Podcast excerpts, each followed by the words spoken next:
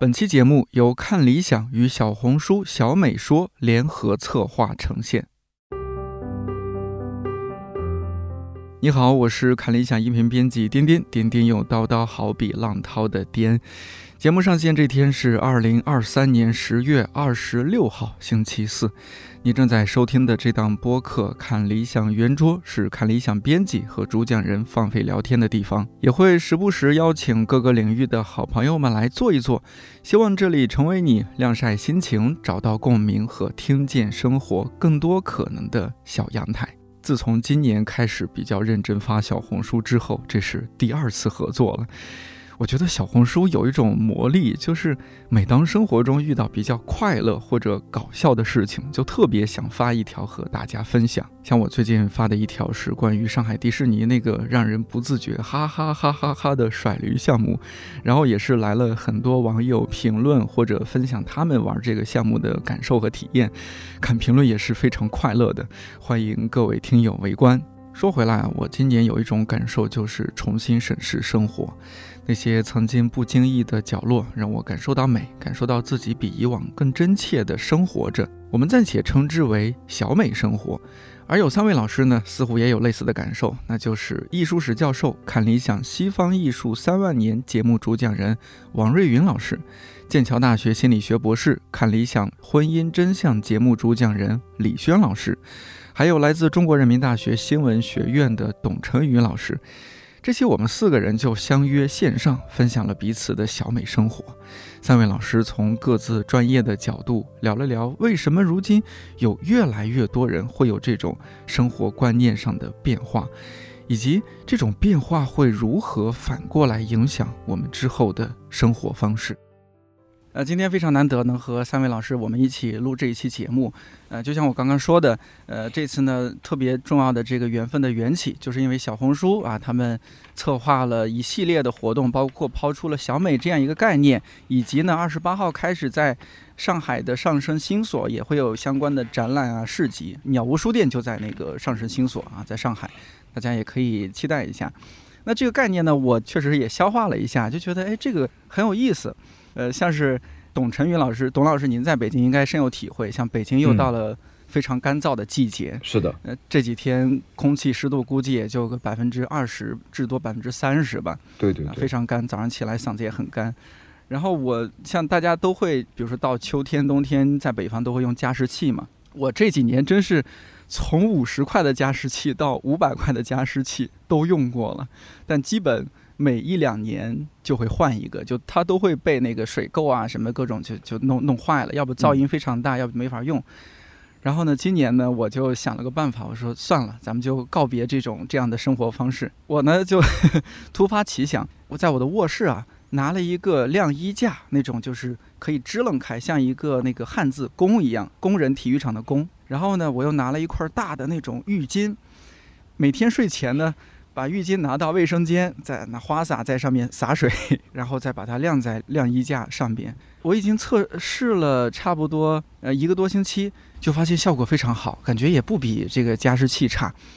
我觉得这可能就是我最近这种小美体验，就是没有花多少钱，我加起来可能也花了不到一百，但是呢效果非常非常好，早上起来呢也不会觉得口干舌燥这种。不知道各位老师有没有？呃，相关的一些对于小美的理解或者体验。天天说这个不就是以前我们在北京住学生宿舍的时候拿那个吗？可能会拿一个湿的毛巾放在暖气片上。对我这我这就回归初心了。而且特别神奇的是什么？我把这个呃，我觉得这是一个很好的生活体验。然后小红书呢，确实现在就变成一个大家分享生活经验啊、各种攻略的一个平台。我就把这个照片呢发到了小红书上面。那下面就有一些 网友回复，我印象特别深刻。有一位网友就说：“哎，这和我洗完脚然后不倒洗脚水留在卧室是不是区别不大？” 取决于哎，取决于这位网友的脚是什么样一个 一个干净水平。就是你看我。一方面呢，实现了加湿的效果；另一方面，在网上，在小红书上这么分享呢，大家又有一些互动。哎，我这个让我心情也觉得哎挺美滋滋的。董老师，你您您有没有这个相关的小美的这种体验或者您的个人理解？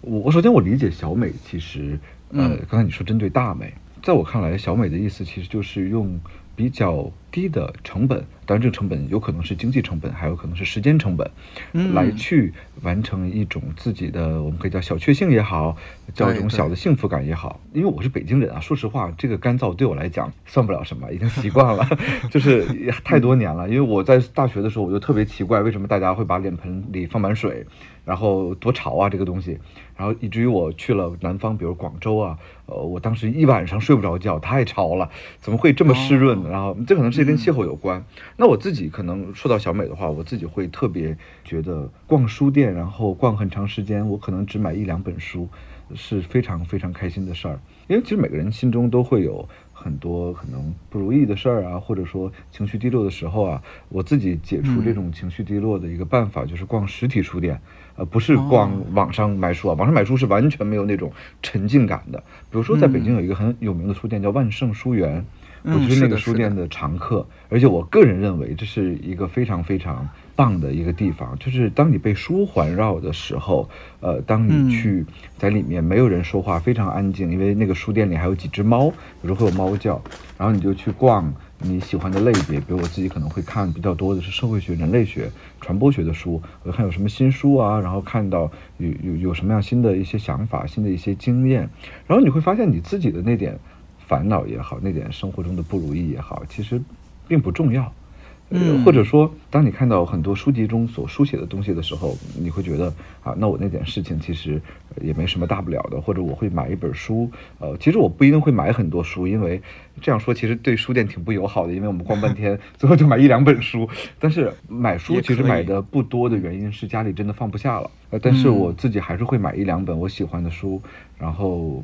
在那书店的咖啡咖啡馆买杯咖啡，然后看一会儿，休息一会儿。我觉得那对我的解压是非常大的，并且呃，它的成本不管是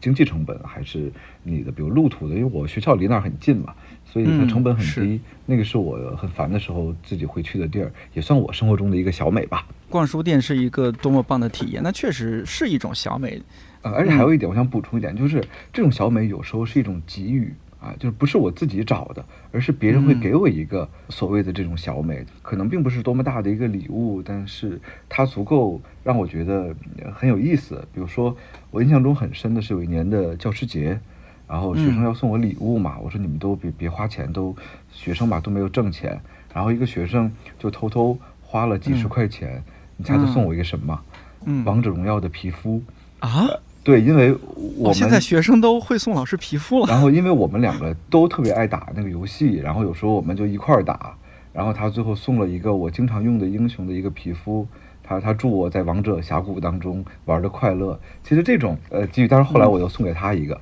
因为我觉得不合适嘛，就让人送我一个东西。但是这种快乐是是嗯它的成本并不高，但是。它会让你觉得有很惊喜的一个一个地方啊，所以，呃，我从这个角度来讲，我觉得有时候你送给别人一个很小的一个东西，但那个东西是呃很别出心裁的，那个东西也会给予别人很大的所谓的小美带来的快乐。这个我我也深有体会，就像是我之前泡那个青梅酒，然后泡完青梅酒呢，就晾那个青梅干儿，晾出来青梅干儿，我尝一尝觉得挺好吃，我也偶尔就见到什么朋友，可能也就送那么一几颗或者说一小玻璃瓶儿，哎，大家也很开心。我说这纯天然无污染的，也不是那种有各种添加剂的那那那那些零食，青梅零食，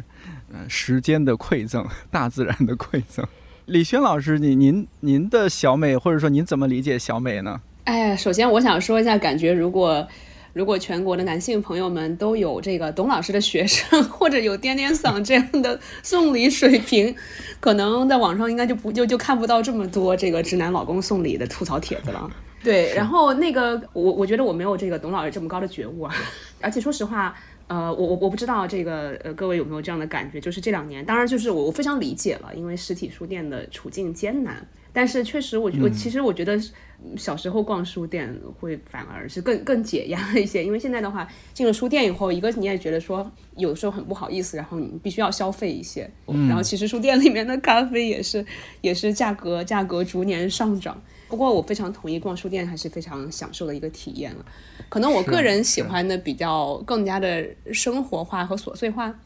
嗯，我能想到，比如说我我自己到各地方的时候，我很喜欢干的一件事情就是逛菜场，哦，哎逛菜场、或者就是逛当地的那种呃 local 的超市。嗯嗯对，这个我也超喜欢。对吧？买菜，比如说有一次我记得去那个去去那个云南旅游的时候，就去去昆明逛那些菜市场嘛。当然就是现在现在嗯昆明、哦昆明已经有很多的菜市场已经已经越来越受欢迎了，然后甚至有变成网红菜市场的这样，就人人会特别的多。但是呃，但是我不知道为什么还是很喜欢去去买菜啊。可能我小时候经常跟我外婆去买菜，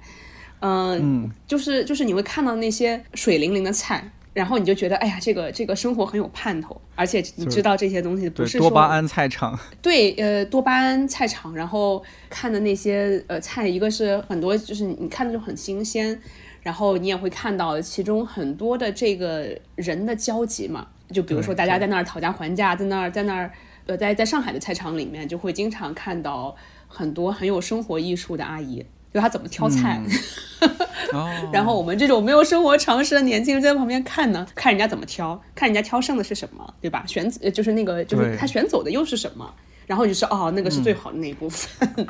这个是我觉得特别特别有意思的。然后由这个买菜。呃，顺下来一道就是做饭，做饭也是我很喜欢的一件事儿。嗯虽然现在这个哦时间越来越少了，但是但是做饭也是也是一个也是一个我觉得非常享受的一个过程，有有及时的成果，然后有有有有有非常强的可控感。虽然经常炸厨房，但是 但是你总能弄出一些什么来，对，让我很高兴。您您刚刚说的这个炸厨房的部分呢，我也挺建议您可以分享到小红书上面。我在小红书也经常看到一些炸厨房成果，好像大家呢不会因为炸厨房了就沮丧，而是津津乐道的，非常开心的把它分享出来，让大家乐呵乐呵。对，这个就跟平常生活中呃就那个平常工作中间的一些一些情况发生了鲜明的对比。毕竟大家都不会把工作上的什么，比如说文章被拒了，然后发出来看。对但是炸厨房是是一个是一个，哪怕它是一个失败，但是是一个是一个无伤大雅的一个失败，呃，是对对对对吧？然后无伤无伤自尊的这么一个这么一个，哎呀，就像今天踩了香蕉皮一样的这样一种一种感觉。是的，是的，对对对嗯，把自己的痛苦让别人快乐，让别人快乐一下，一点儿没错，一点儿没错。我这个偶尔我也会上这个小红书搜一下，或者上一些其他的这个软件搜一下这个教程嘛，做菜。嗯然后当然肯定也会有各种失败的记录，是很有意思的。这个哎，我还蛮蛮好奇，就是因为过去的三四年，我们的周遭环境发生了挺大的变化嘛。这三四年，我也看周围朋友他们喜欢的东西啊，什么可能也发生一些变化的。比如说之前，呃，像您说的，他可能不爱做饭的开始做饭了，有点这个四体不勤、五谷不分的也开始分五谷了啊，知道这是芹菜，那是油麦菜，那是什么韭菜啊，搞清楚这些东西了。所以我也挺好奇，三位老师啊，就是。呃，相比之前，对你们而言，呃，现在的小美和三四年前的这种小美，呃，对您来说有没有什么变化？不管是说物也好，还是说生活方式、生活理念，或者说一种观念的改变也好，或者说呢是过去几年的一些不太一样的生活啊，打开了您的新的世界，或者对新的领域开始感兴趣了。我来先说一个我自己的嗯观察吧。呃，嗯我印象非常深的是，呃，因为前几年我们经历了呃一个非常态的一个社会时期，呃，嗯很多时候我们其实都在家里面，然后出不去。我我印象非常深的是，我不知道各位老师是不是一样啊，在这个时期，我们的小区的业主群就突然开始活跃起来了。可能啊在常态的这种时期当中，几乎没人说话。但是那嗯个时候呢，就经常大家会交流。呃，首先这种交流可能是非常鸡毛蒜皮的，或者说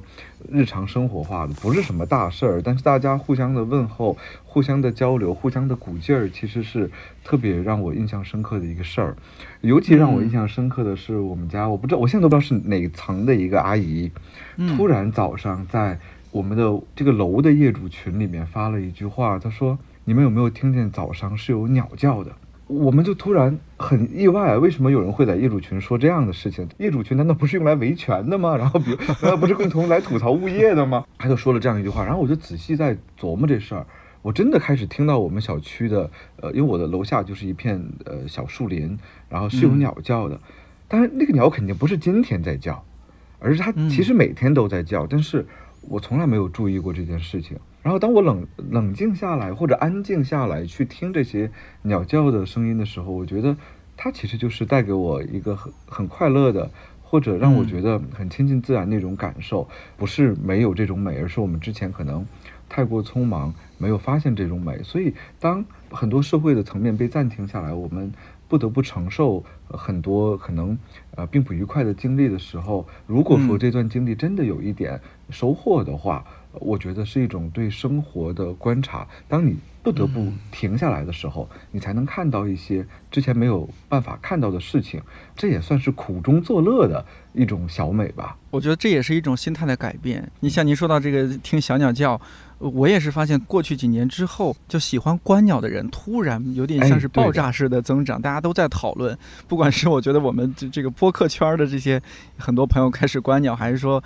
我看到作家群体里面有些人也开始组一些观鸟的小小团队，还去参加比赛，很厉害。而且我觉得从传播学上来讲，有一个特别重要的事儿，就是因为互联网让。这种兴趣群组，尤其是可能有点边缘、可能有点小众的兴趣群组，有机会通过这样一种媒介技术，非常迅速的找到彼此。嗯，而没错，没错，没有互联网的时候，我们是很难找到的。现在我们在不管你是在任何的社交媒体，比如小红书上，你搜一个呃某一个兴趣，你会发现很多的同好，然后你们通过不同的形式组织起来，你就会发现原来有这么多人跟你其实有相似的这种爱好。哎，对，据据我所知，还有一个钓鱼，对对吧？就是突然发现好多人喜欢看钓鱼，就质疑中年大叔，理解中年大叔，成为中年大叔。对对对对，是我这次就是国庆，我回老家，然后和我表弟聊天，他九一年的，你想也才三十出头嘛，他说：“哎呀，哥，我今年 还是去年，他说我爱上了钓鱼，哎呀，钓鱼这个事儿太棒了。”什么时候咱们约个钓鱼？我说啊，就是我特别惊讶，从小一块长大的那个小表弟，他竟然开始钓鱼。哎，对我关键觉得特别有意思的事儿是，竟然有人爱看钓鱼，这个和看挖掘机差不多，是不是？对，这其实是一种加速社会当中的这种速度调节，我们会故意慢下来，包括这几年的慢直播等等等等，这是很有意思的现象。说到这儿，我想起来，李轩老师，你说这些事情是不是给人一种心理的疗愈啊？我也不知道这有没有什么心理学上的依据。对，我觉得这个这两年这些这些活动确实是越来越多。虽然我自己并没有时间去钓鱼或者观鸟 或者看，你太忙了，看看挖掘机啊，这个带娃。对，但但是确实，我我觉得不管是过去这比较特殊的几年，还是整个社会环境的变相，都会。让人越来越需要这个被疗愈的这个这个过程，不管是以什么样的一个形式嘛，对，是是这样的。对我我前阵子去那个哪儿去福建泉泉州那边旅游嘛，然后我刚好我订那个酒店呢，他房间里面没有茶具。我是一个平时挺爱喝茶的人，这个习惯呢是疫情前就有，但是疫情期间因为长期在家，就更更加重了这个爱好，而且开始在茶具方面消消费。然后那天就一看酒店没有茶具，我就当机立断跑去附近的一个市场里边买了一套茶具。泡上茶的那一刻，整个人感觉大满足、舒心，对对，大满足就舒心了下来，感觉整个人放松了。不然就觉得手足无措的，不喝一杯热茶就，而且特别在福建，你不来一杯茶就觉得难受。嗯，确实蛮违和的。对，人人都到福建了，对，不喝不喝一杯，确实是确实讲不过去这个。要要不说王瑞云老师是艺术史评论者，呃，你看我们一直在说，感觉王老师就在旁边一个角落，先看看这帮人怎么说。王老师是时候该您评论了。啊，那不敢当，我 那个我一直在听得津津有味儿，因为大家分享的这种呃生活经验啊，还有呃呃生活观察，我觉得都特别有意思啊，也是我觉得。呃，自己需要这个呃丰富生活的一些方面啊。然后，因为今天参加这个会议，嗯，题目是小美哈。刚才颠颠也说到，过去我们流行的观念是大美，那现在提出小美，它是有一种观念性的改变。我就不提供呃生活中小美的内容了，因为你们就讲的特别丰富，特别好。呃，我就想讲一下，我接受了你们这个邀请之后，我就在想，哎，小美这件事对我们有什么意义？呃，那我就跟大家分享一下感觉和转变。因为过去呃也是疫情之前，大家的生活节奏都特别快，也很习惯这种节奏了。那么疫情之后，疫情疫情来了之后呢？所有的人都慢下来了，呃，也不得不慢，因为都封闭了嘛，哈，那就让我就会呃呃意识到，就想，哎，有好多事情本来是呃特别不愿意做的，但是呃现在在家里你就不得不做，就比如说打扫房间。那以前很忙，大家都忙，你房间一个月打扫一次，也没人觉得不合适。你天天在家嘛，看见脏你就会留意到，然后你就会不舒服，呃，你就会呃嗯多打扫。实际上，打扫房间这件事情它是没有任何美感的，对吧？你不会去享受它的。我也不打算来。跟大家说，因为疫情，因为在家，我打扫房间也有美感了，不是这样的。我自己的一个触动是在这儿，我就有一次啊，因为疫情嘛，在家，然后就听音频比较多，然后就听到这样一句话，他说：“你洗碗的时候啊，就是非常耐心，就是非常专注。”他说：“要不然你这个时间就白白度过了。”哎，这句话给我特别大的触动。我想，怎么可能洗碗？这个洗碗是多叫人不愿意做的一件事，都匆匆忙忙赶紧把它处理掉哈。其实打扫房间也一样，就是是一件不得不做的事，恨不得把它包出去，是吧？呃，假如能请到钟点工，都是自己不愿意做的。哎，后来他这句话就让我觉得想一想，就是他为什么会从这个角度去看生活中的这种行为，然后我就嗯捕捉到，就是说。他们要紧的是调整自己的心态，就是我们普通人不修炼的时候，我们对生活的分别心是很大的。我们有大美，有小美，我们有重要，有不重要。哎，后来我就试着在自己做家务事的时候，我也就试图全神贯注，不管我做的程度怎么样，但是我真的觉得它很好。为什么呢？它让我心里不焦躁了。过去我的生活内容是分得很清楚的，比如说我上网做学术研究、写文章，那是我重要的生活内容；我打扫房间、我洗碗，那是我最不重要的、最鄙视的生活内容。所以我用最匆忙的态度做，即使我不得不做的时候，我就心里是着急的，我想把它迅速做完。哎，呃，我受了这个禅师、这个一行禅师的这种教导之后，我就发现，我就安安心心的做，真的很不一样。我且不说它美不美，它让我安心，我就慢慢的把它做完。就整个过程，我自己没有受伤。因为你着急的时候做一件事的时候，你是会受伤的。就这一点，我让让我觉得真的很有用啊！这就是我能够跟大家分享的对于大美小美的这个关系。我不知道是不是切题哈？我非常非常有感触。呃，就是刷碗做家务，我本来就爱做，我之前也常在节目里分享。他们对于我来说，就是我的有点像是这种修行时刻或者禅定时刻。呃，用现在流行的话说，就是进入心流。我什么事儿也不用想，我那时候不想选题，呃，不想排期，也不想下一次录制什么什么内容，我就是在专注的洗碗。洗完之后，觉得一身轻松，心灵澄净。哎，颠颠，我得插一句，如果你是这样的话，那你的段位比我高多了。哎呀，那我不敢。哎，那这个这个，刚才听王瑞云老师和点点分享的，我我我讲一个完全反方向的啊，一个一个小美体验是，嗯，这个我我想应该有很多的这个呃听众中间的，嗯，尤其是女性朋友或者是老母亲会非常有感觉。我我像我自己的感觉，是因为我是在疫情期间生了孩子，所以我其实当别人的生活在疫情中间减速的时候，我的生活是在加速的啊。对，呃，所以 所以就变成我前两天还在跟我一个一个好朋友说啊，就说以前读书的时候都觉得真烦，就是看这些论文写写写文章嘛，写论文写不出来，然后在那里挤，在那里改，然后呃写的非常的恼火啊，然后就经常经常一次次会去逃避。但是其实可能成为主妇或者成为母亲之后，你会觉得天哪，给我两个小时的时间，或者一个小时的时间也好，就让我安安静静的看一段，或者是写两行，都是让人非常非常美好的体验。那个是那个是我们就是这个职场女性的修行时刻，就让我安安静静的做个半个小时的一个小时的工，不要有家里的事情来来来告诉我，这个也是非常非常好的一个体会，反而是。感觉能从就是原来可能觉得哎呀这个就过一遍手不走心的这个工作或者是什么，可能反而会会在这个过程中获得非常好的这个心流体验。是是是，李轩老师您说的太对了，这是非常重要的一个角度。有孩子那简直是我看周围朋友那鸡飞狗跳的生活太可怕了。嗯，像我们公司的东北副总啊，就就是经常也不能说经常，他那个。周末来公司加班对他来说是一种放松哦，那肯定是，那肯定是，或者是出门开会是一种逃离。是是是，呃，有孩子之后，好像一些观念就变了，一些行为就变了。对，如果今天孩子在幼儿园啥事儿没有，现在我能坐呃，我能坐在一个地方录两个小时的节目，简直是。哎，那我们这会儿这录两个小时节目，对你来说是一种小美啊。对，那肯定还可以和是吧老朋友、新朋友一起聊一聊小美这个背后啊。我我是觉得好像有有这种技术进步带来的，就是说，你看我周围一边很多这个表达欲下降啦，我这那的，但我看一个个在小红书上放飞的很。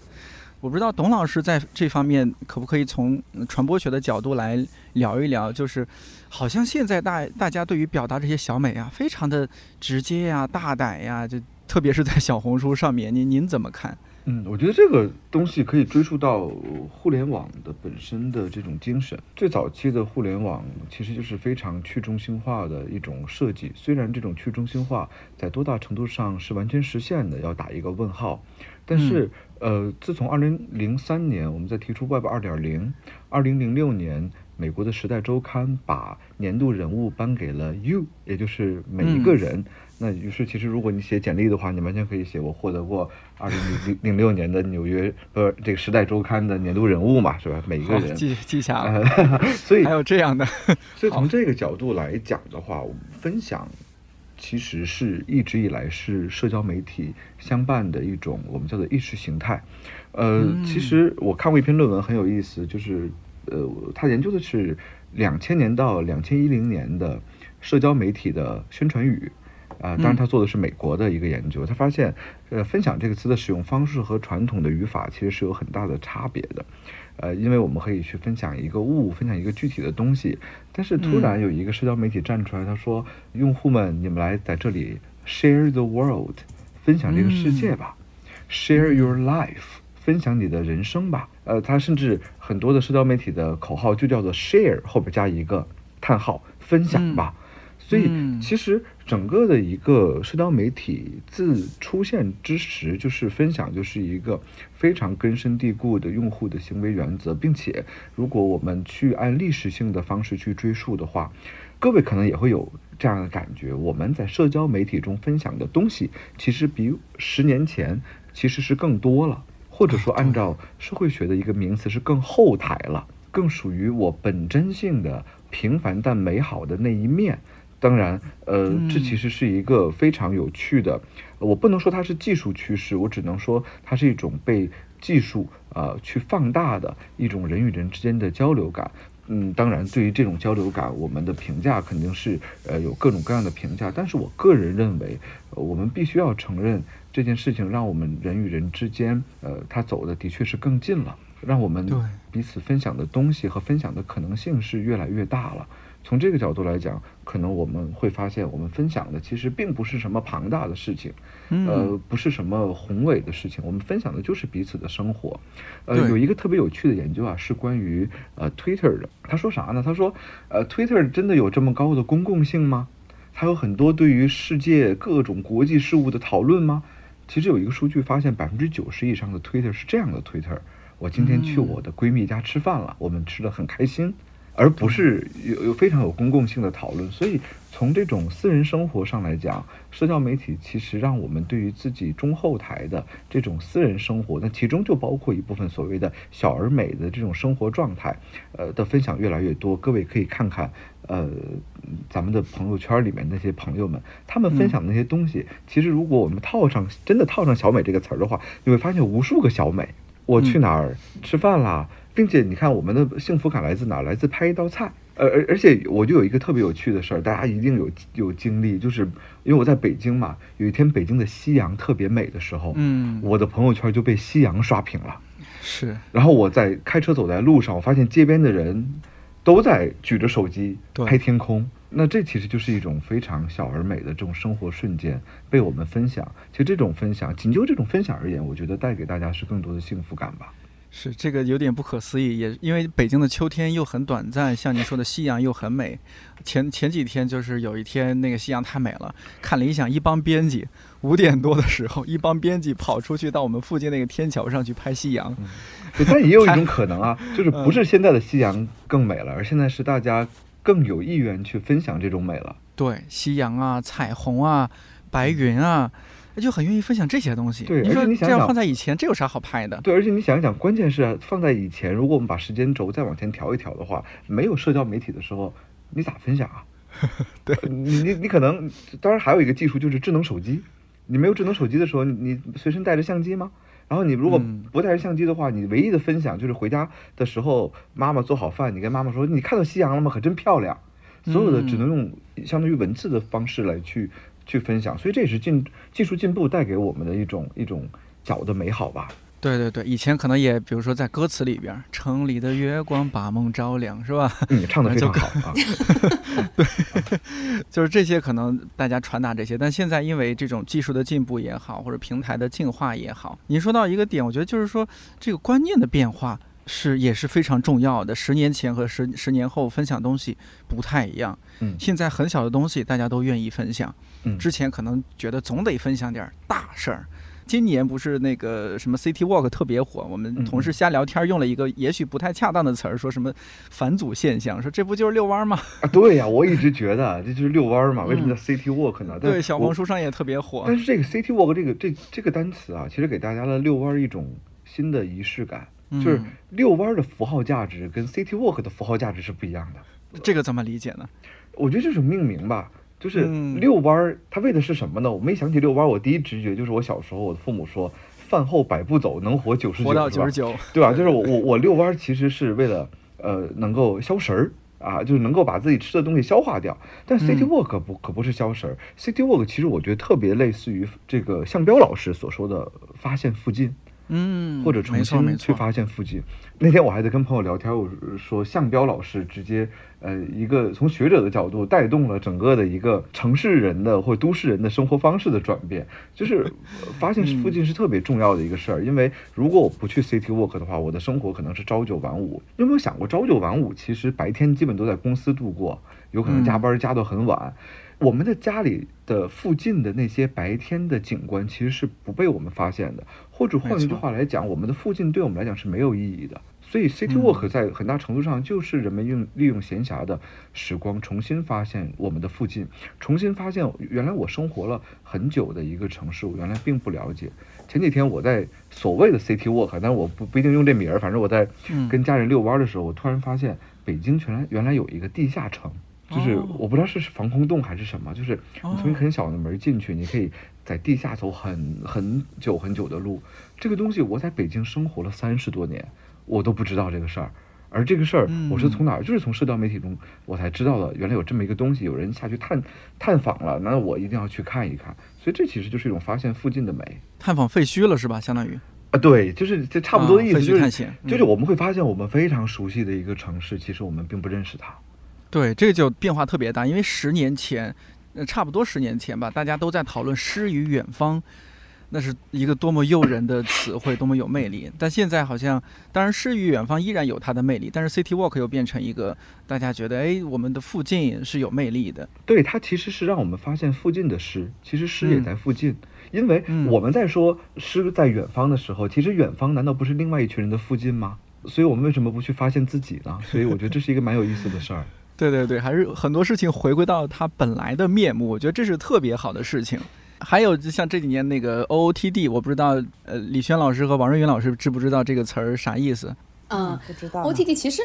这个这个也很有意思哎，我觉得它它和就是日常着装，对吧？以前嘛，就是就是大家也都不是赤身裸体的去上班，对吧？肯定每天得得往身上披挂点什么。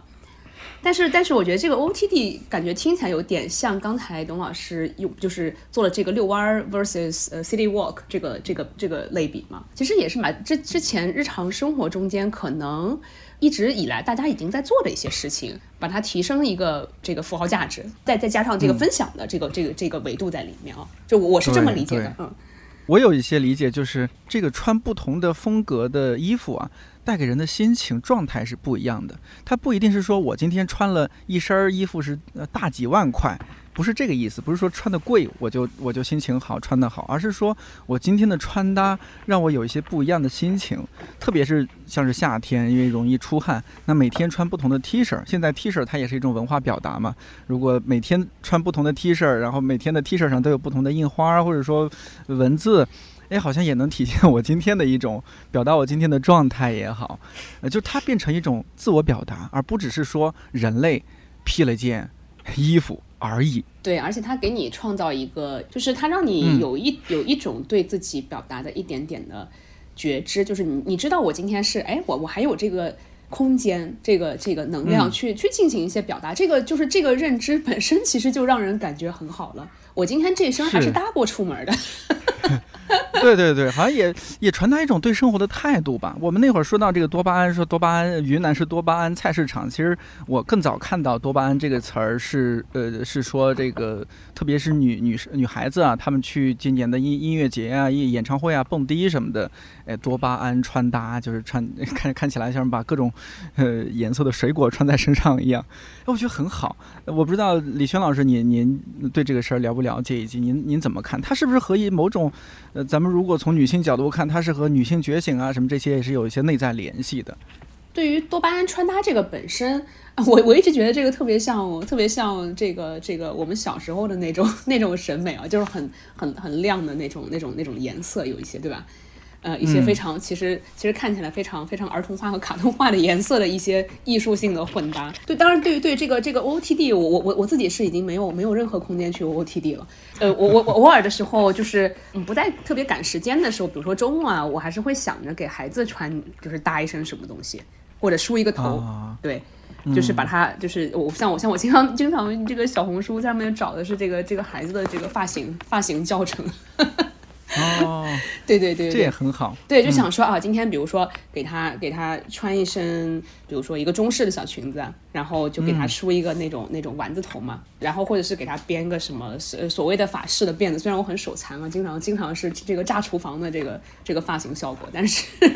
但但是但是至少就是就是就是会会会会会这样做一做。我我是觉得说这个本身它是有一个面向去理解，它是他把之前。呃，很多女性生活中间的一些事情，通过分享拿到了公共空间中间，从而通过这个过程去提升了它的价值。这个本身是是蛮有趣的。像比如说刚才这个董老师讲这个这个附近嘛，或者像像廖老师讲附近啊，呃，其实作为一个主妇来说，你是没有办法去忽视那个附近的，因为附近就是你最便宜的菜市场，附近就是你修鞋子的地方，附近是你找这个家政保洁的这个这个这个公司的这个地方。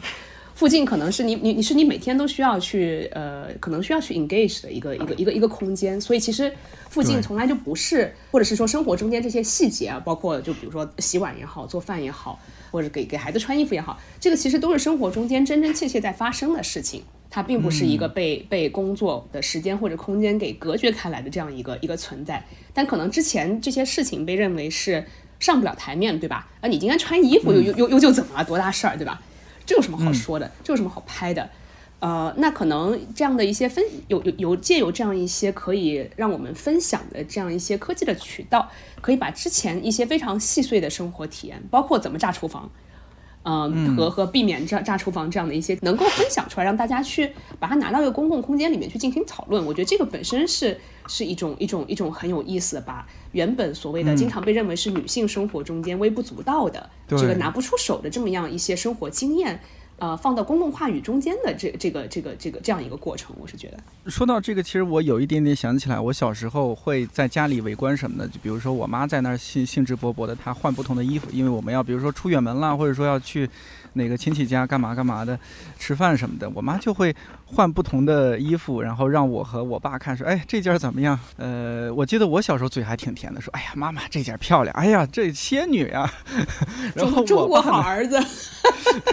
我我爸呢，就有点像是，哎呀，他这个有点木讷，或者说不太会说话，有时候就说，哎呀，这穿着就是反正是有点贬损。我，但当然这个是我后知后觉觉得说，哎，我爸怎么打压的打击对方那种，不是特别会夸奖夸赞女性。但我感觉现在啊，就是像您刚刚说的，那女孩子们她们穿衣服，呃，多巴胺也好，或者说其他前阵子还有那种 B M 风啊什么的，很很大胆的去展示自己，好像之前那种被压抑的诉求、被压抑的那种呃内心，好像被释放了。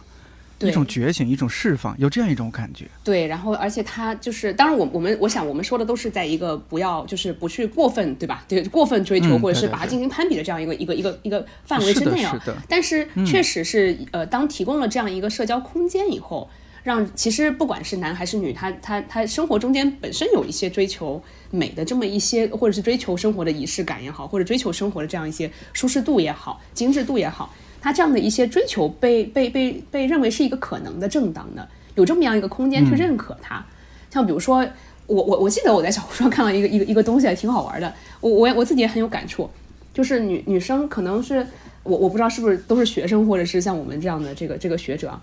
就是有的时候会干一些，比如说半夜写论文，实在写的快要快要吐血了，或者是干嘛，就是写作业，大家就涂口红。哎，天哪！对，就是已经已经快要耗竭的时候，然后 然后说嗯，然然后来来来试试几个，来试试几个口红色号之类的，就是。其实用用一种，其实他他对你的这个论文的进展，或者是工作的进展、学习的备考，没有任何实质性的帮助。但是，但是，但是你可以 OK，这是一个这是一个正当的，我我我对吧？我我我通过这个过程，我自己有一个放松。然后在这样一个有一一个可以分享的空间里面，也没有人会去指责你说，哎，你这个对吧？怎么啊？这都这都这都这个这个作业都写不完了，或者是说工作都做不完了，你还在想这个？但其实这个这样一种追求一些心灵的疗愈也好，或者是一些美的享受也好。嗯，它有一个正当的被认可的一个，或者是追追求生活品质也好，它有一个正当的被认可的空间。我觉得这个是这个是蛮大的一个变化和进步。是我们刚刚说到的很多一些事情，或者是或者是社会现象、文化现象，其实每一次我们说到这些，都算是被大家热烈讨论的。而且我所感受到的是，大家的赞许多于所谓的谴责，这个氛围是多元的、宽容的、包容的，再向这个方向去迈进。可能同样的事情，多巴胺穿搭回到多少年前，大家会觉得这个人奇装异服，但现在就就会不一样。现在还有一个现象，像是不知道王老师知不知道？现在啊，就是离婚比结婚快乐，离职比入职快乐。离职的时候呢，要在海底捞大办特办，恭祝同事离职解脱。迈入人生新阶段，就很多方面就是有点说呢，大家看不懂了，哎呀，但是呢又觉得哎很好，为你开心。我们现在也是看理想，那个有同事离职什么的，我们呃当然也会有不舍啊或者怎么样，哎几年同事，但是更多真的是祝福，开心为同事开心，来咱们这个好好吃一顿，唱一顿 K 啊，祝福你迎来新的人生道路。哎，真的，那个你们刚才聊的东 西，颠颠就像你说的，其实你们刚才聊的东西啊，我有很多是不熟悉的，因为首先，呃，我住在美国，就是回国的次数也不多，所以你们刚才说什么多巴胺穿搭，什么 OOTD，对我来说都是陌 陌生的事儿。但是呢，呃，所以咱得聊天嘛。就是啊，我太荣幸了，我觉得跟你们聊，听这个呃，董晨宇老师和李轩老师呃聊这么生动，这么鲜活，还有什么？还有什么 City Walk 什么，所以这种 对我来说都是很新鲜的事儿。OK，对我现在我就感觉是这样哈，就是我作为一个在境外的人，呃，回观国内，因为国内呃这些年的变化，大家也都看到了，总觉得我，比如说我是从呃艺术史研究者的眼光看，就觉得，比如说国内现在的啊当代艺术的嗯水平不高啊，呃，就是说它的人文质量不高啊。呃，还是有些看法的。但是呢，就像你们刚才聊的这些哈，就是中国的民间有另外一种生态，就是它是如此的呃活跃，而且它就是通过这些呃社交平台，就是小红书，它就能够把过去大家觉得不值得拿出来的吃啊、穿呐，哪怕半夜涂口红啊这种，就是他就能够有一个平台，能够大家来共享这个东西，其实在。文化性质上其实有非常重要的作用，就在文化性质的改变上有非常重要的作用。因为我们中国过去一直以来，我们东方国家哈，就是叫什么，就是一元化的这个呃这种这种模式是很鲜明的，相对西方的这种呃方式模式哈，呃，因此我们因为我们这一代人都是这种模式下来的。呃，因此就很习惯于，比如说有不同呃级别啊，有不同的话语啊，很少说呃能够大家都把自己的呃东西表达出来。但是呢，现在通过这种就是小红书啊，大家就可以就可以把呃觉得不值得拿出来的东西拿出来。尽管我们如果从文化角度来看，他们是很琐碎的，好像嗯是呃没有多少。文化品质的，但是我觉得这个事情其实特别好，因为他已经慢慢的嗯建立起一种嗯习惯，我是这么看的哈，就是他就觉得大家是可以分享的，尽管现在只是分享吃和穿，但是再往前慢慢的多走一步的话，我们就可以上升到更大的事情上去分享。呃，我还是回到艺术史上来说一下，就是西方的艺术的现状，可能会更能说明我想要表达什么。就比如说，嗯，我在做那个嗯看理想三万年节目的时候，我拿了一个艺术家做例子，就是当代艺术哈，就是你们知道当代呃有一个很有名的女性艺术家叫呃呃中国翻译成呃路易斯·布尔乔亚，是一个法国嗯。女艺术家，她的著名的呃作品就是那个做成巨大的蜘蛛啊，就是看着还是有点恶心的，但是她非常走红，就是嗯获得国际地位非常高。然后他是这样一个呃背景，就是说，实际上他之所以能做出这些比较恶心的，并不那么悦目的东西，是因为他小时候受他父亲的歧视和压迫，他就这个呃童年的印象就非常深，而且对他的父亲非常痛恨，而且他父亲公然就是有外遇，什么就呃欺负他的妈妈，是吧？就是他们家呃欺负这个妈妈和女儿，因此呢，他这个呃从小就带着这样的童年阴影，就一直长大。长大以后，他后来的这个生活其实是很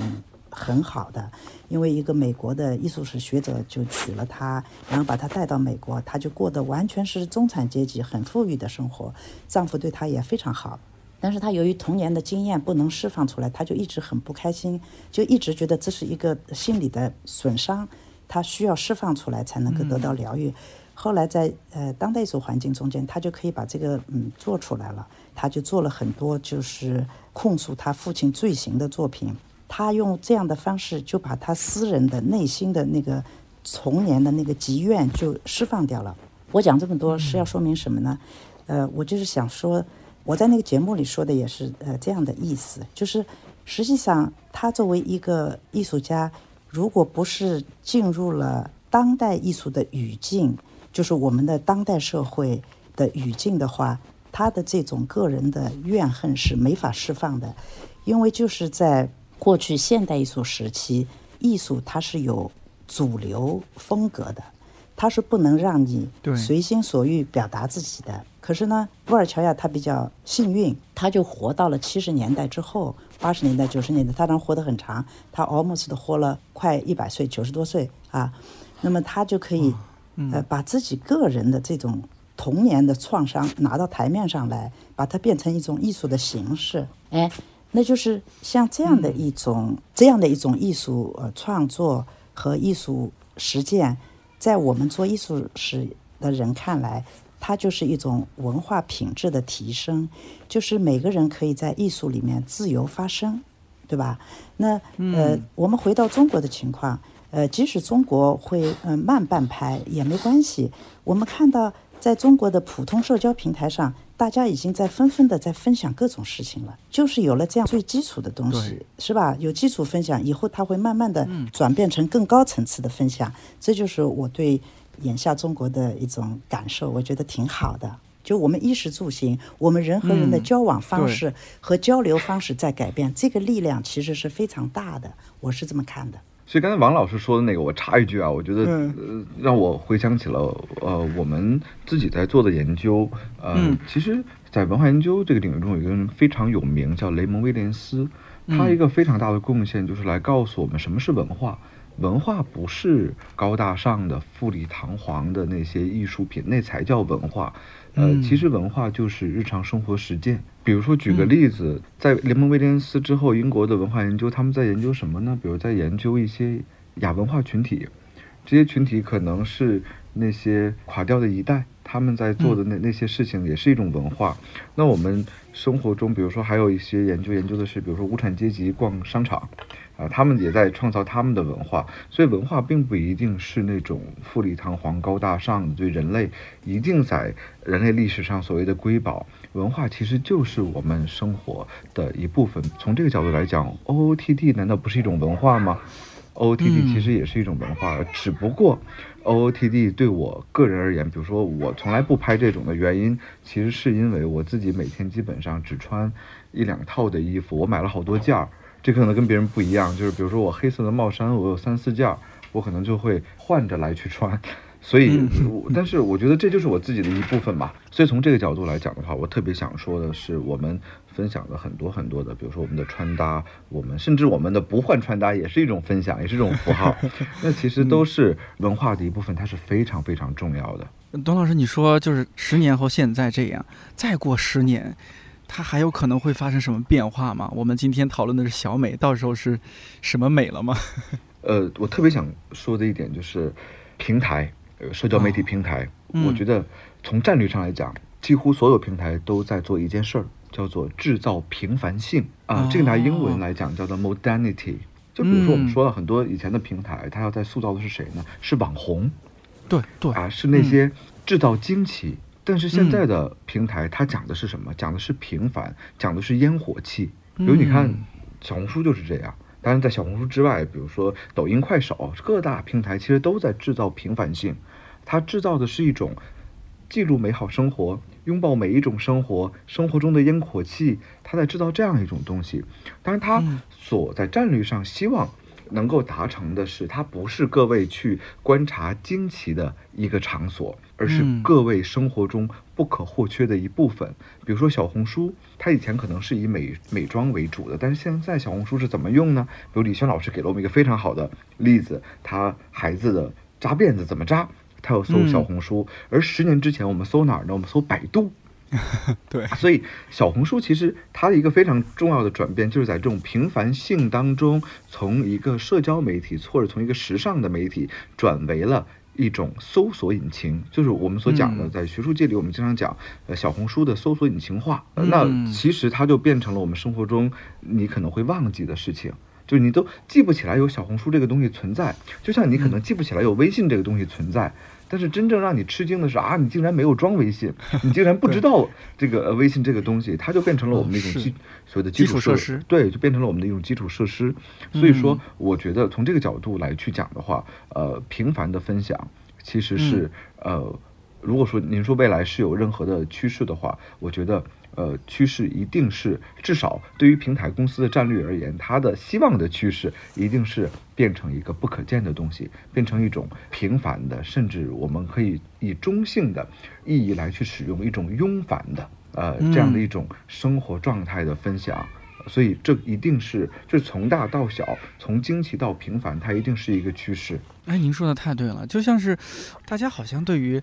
名人轶事啊，或者名人叙事。不能说是反感，而是说好像兴趣没有那么大了，更渴望听见平凡人的声音。就像是我我我这档播客看理想圆桌，其实这五五六年，时不时的就会请同事来节目。对，最早呢，可能是一个 来自选题的匮乏，或者是当时呃，就是其他一些考虑，说哎，要不就薅着同事过来把这个江湖救急。但是呢，效果反而不错。是的，大家听到了一个，也是一个，比如说平凡的北漂啊，他的一些想法，他的生活，反响非常好。后来我就觉得，哦，那这可能就是一条线，应该去这么去做。嗯，所以。我们看各个平台，比如最近新火的那个人叫做余文亮，嗯，我不知道各位有有没有听说过？他就是一个非常普通的一个体育生，发着非常普通的视频，但是他十天涨粉上百万，然后人们都说余文亮治好了我的平凡羞辱症，或者平凡羞耻症。我不认为我的平凡是羞耻，我要展现出我平凡的一部分。那在小红书上其实也是这样。我觉得小红书特别有意思一点在于，各位再去回想小红书的话。和其他平台不一样哦，小红书上几乎是没有一个全站皆知的网红。对对对，你仔细想一想，它是非常去中心化的。包括之前我我在去聊算法这件事情的时候，我也发现小红书的算法机制是非常去中心化的。当然，用另外一个词来讲，就是流量普惠，就是任何人在小红书上都有可能有一个帖子被点赞很多。而你本身就是一个素人，你不是一个有多么多么光环的人，其实这也是一种平凡性的体现。所以嗯我经常我在关注的很多小红书的，包括我也认识一些小红书的呃网红啊，嗯呃，然后我跟他们在聊天聊的也蛮多，但是我跟我朋友介绍他们的时候，有人可能就不知道啊，小红书还有这样一个人吗？就是他 是非常区隔化的，非常之。我们可以叫做去中心化或流量普惠的一种状态，这也非常适合去做一种频繁性的展演，或者说把它变成一种基础设施，而不是呃来把它变成一种观看网红、观看那种惊喜、观看创意的地方。我们要观看的其实就是生活本身。各有各的小美，各美其美。对的，我从来没有想到，我发小红书啊，我有一次嗯发了一篇我刚发表的论文，嗯我其实就是随手一截图，然后我说、嗯发表了，仔细想想写的还可以哦，然后我就发了这样一句话，嗯结果有嗯一千多个人点赞，哦然后我就这样一个小事儿，怎么有这么多人会关注学术研研究吗？这其实就是一个非常偶然的机会被被很多人看到，我觉得是蛮有意思的。这种点赞就是一个很小的惊喜，但点赞它积累起来，对你而言是一个我觉得蛮大的一个一个开心的事儿。刚刚开始玩小红书不久吧？是不是？对，首先我、嗯我先要适应一个一个平台，嗯因为嗯我一直在琢磨小红书是干嘛的。比如说我是要发个照片儿，我是要嗯发段视频，我这视频嗯发多长，然后我我有点搞不太明白。但后来我发现好像发啥都有，发啥都行。而且我我其实我注册小红书的呃第一个动机。就是我突然发现，竟然有好多的学生在小红书中分享论文，哦，我说，我第一个嗯就是我有一个刻板印象，小红书不是得化妆的用的吗？不是美妆用的吗？嗯，美妆用的呃什么的，这可能是它的起点印象了。啊，嗯这是它的起点。但是我发现，竟然学生在论文看完了也会上分享。后来有一天，我就偷偷搜自己的名字，发现还有我上课的学生。把我上课的东西给拍下来，然后哦那个去去呃评论我，然后后来我我在那个跟他们分享，跟学生们分享，比如社交媒体的时候，我有时候还会把这张图给拿出来，我说这个呃就来 来说这种社交媒体中的使用嘛，我觉得嗯这让我觉得蛮有意思，所以我我本来是想在小红书上分享点论文，但我也没想好干嘛，所以我在酝酿中。哎，所以啊，你看，这就是说，大家这个观念改变了之后，呃，咱们用个稍微大的词儿，但是想表达那个意思啊，就是什么天赋美权，就是说每个人都有他的审美的能力，每个人都有他的审美，每个人都可以按照他的他的这种观念去去做一些什么，分享一些什么，分享他关于生活的体验啊，关于美的体验。总之是小红书这个平台给我这种感觉特别深刻。那回过头来说，这样的观念的改变，特别是一个大的群体的这样观念的改变，会反过来对我们的生活产生怎么样的影响呢？因为我小红书我不是呃我不太熟，因为在国外嘛也不太呃不太用国内的嗯这些网站，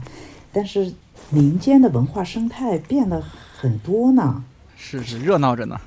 就是就是，其实这种嗯嗯，这种改变其实特别重要。就比如说呃，在这个嗯西方艺术史上，我们讲那个 Andy Warhol，大概国内还是知道的吧，就是呃那个波普艺术家。那么他说过这样一句话，他说以后每个人成名十五分钟。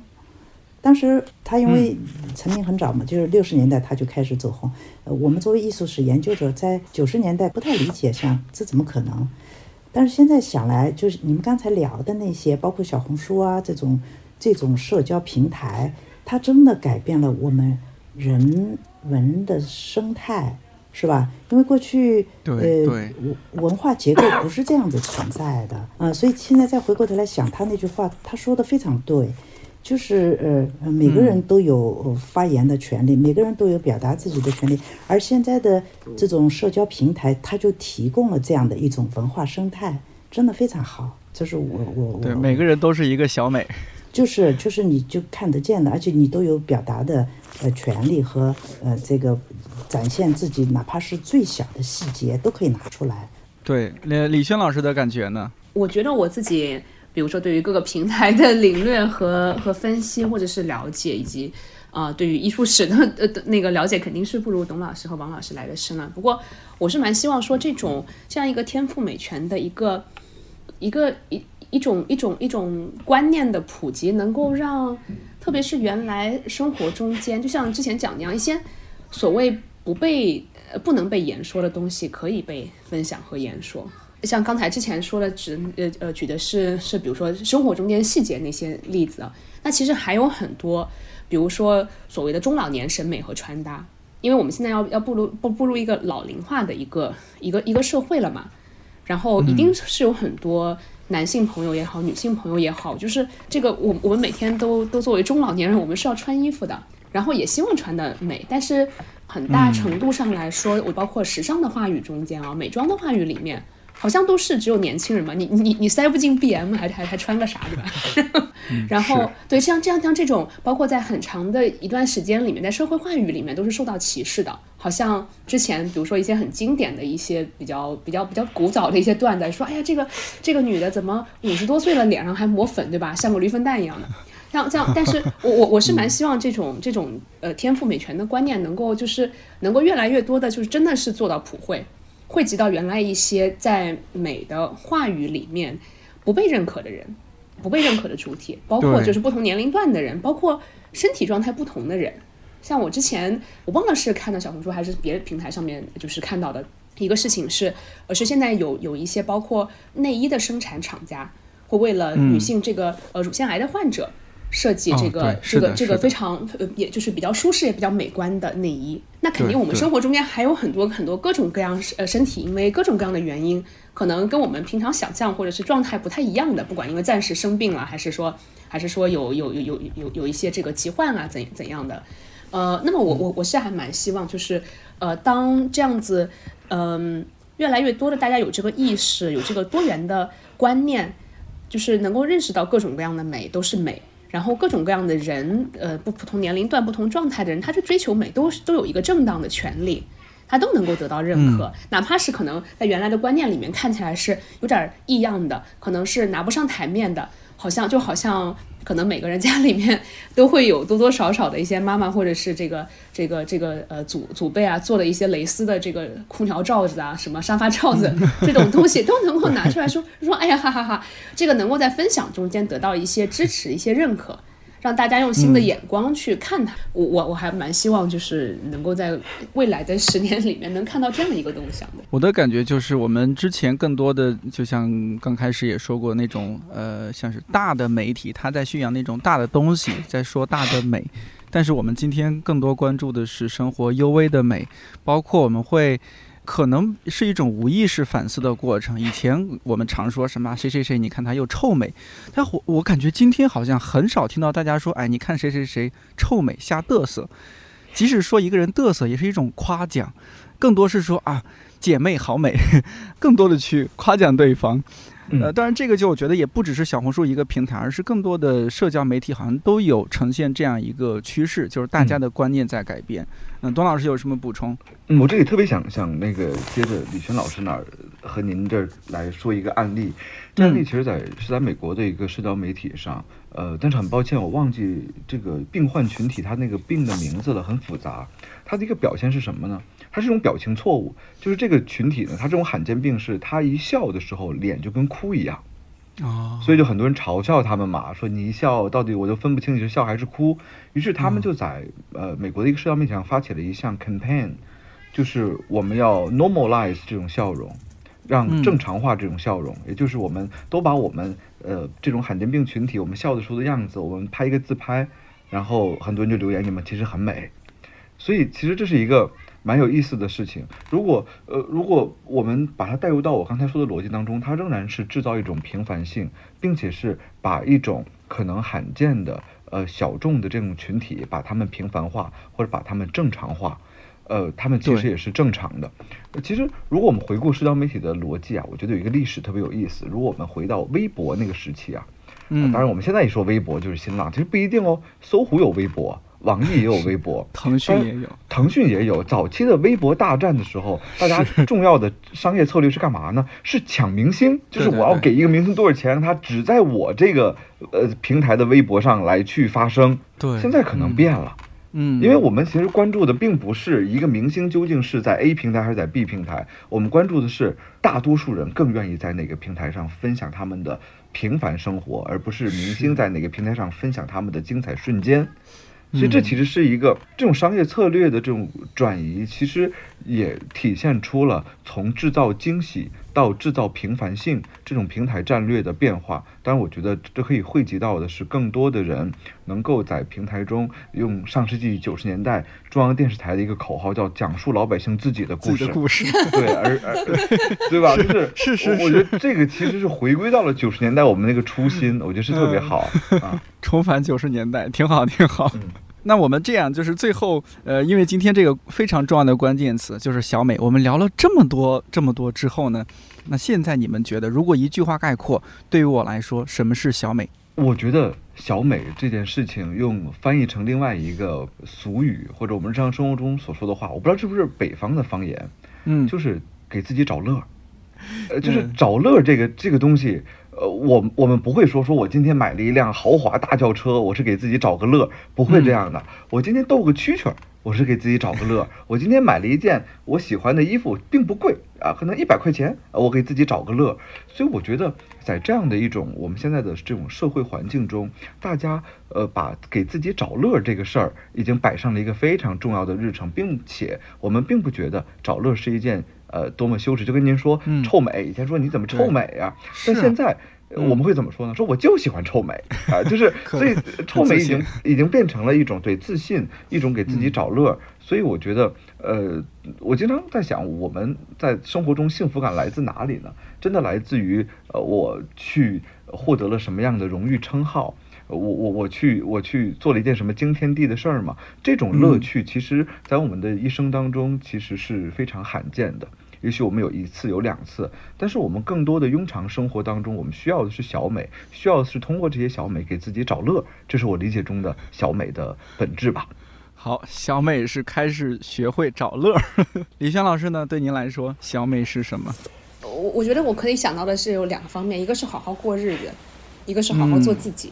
我觉得啊，对，嗯，一个是一个是就是在日常生活中间，像就像刚才王瑞英老师讲的这个这个禅师所说的一样，把日常生活的一点一一滴的小事把它做好，高高兴兴起床，认认真真吃饭，然后专专心心打扫。对 我觉得这个这个其实真的就就就这这个就非常的好。然后另外一个是另外一个是也有做自己的空间，就是像刚才说的这些事情，并不是有人强迫我去做，或者是我我想。修行成什么大师？我故意要去这样做，而是 OK，我我我自己我我有这个选择和空间，我可以这样做，然后没有人会来会来指摘，啊，我觉得这个就对吧？我我当我想工作的时候有我我我可以去工作，当当我想做家事的时候有我我可以去做家事，我觉得这个就这个就非常好。我我知道这个已经非常难了，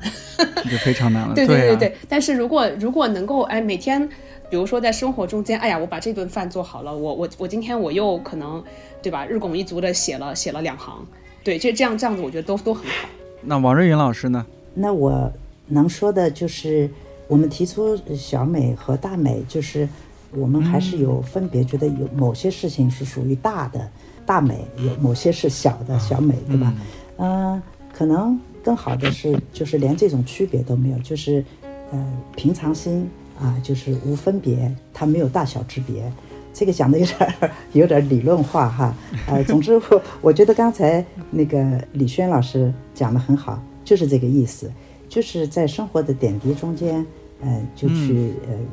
享受和欣赏呃每一个呃细节，每一个瞬间，我觉得大概就是呃小美的最透彻的贯彻吧。那您这一句话点醒了我，我本来想说我的小美就是录好每一期节目。根据您这个给我的启发，那我换一换。我想起木心先生是不是说过，这人生就是时时处处不知如何是好？哦，真好。呃，那我的小美就是有越来越多的时刻知道如何是好，挺棒。呀，那今天非常感谢感谢三位啊，好，谢谢各位老师，感谢感谢各位老师，感谢颠颠和小木，机会再见到其他两位老师，嗯嗯。感谢你听到现在，也顺带再预告一下。十月二十八号到十一月三号，小红书小美说将在上海上升新所限时开启一场名叫“小美放大展”的展览和市集活动，面向公众开放，无需预约，让每个人都能在那儿沉浸式的感受小美放大生活的每一种小美，更有机会现场兑换小美伴手礼，参与小美明信片拼贴师创作，以及参加万圣节特别活动等。等等，有空的朋友呢，都可以去现场参与参与啊，顺便再发个小红书。看理想圆桌每周四更新，在看理想小宇宙、苹果播客、喜马拉雅、蜻蜓 FM 和网易云音乐等平台都可以订阅收听。如果觉得这期或者这档节目不错，也欢迎在朋友圈、小红书等平台分享推荐，万分感谢。我是颠颠，祝你早安、午安、晚安，我们十一月再见。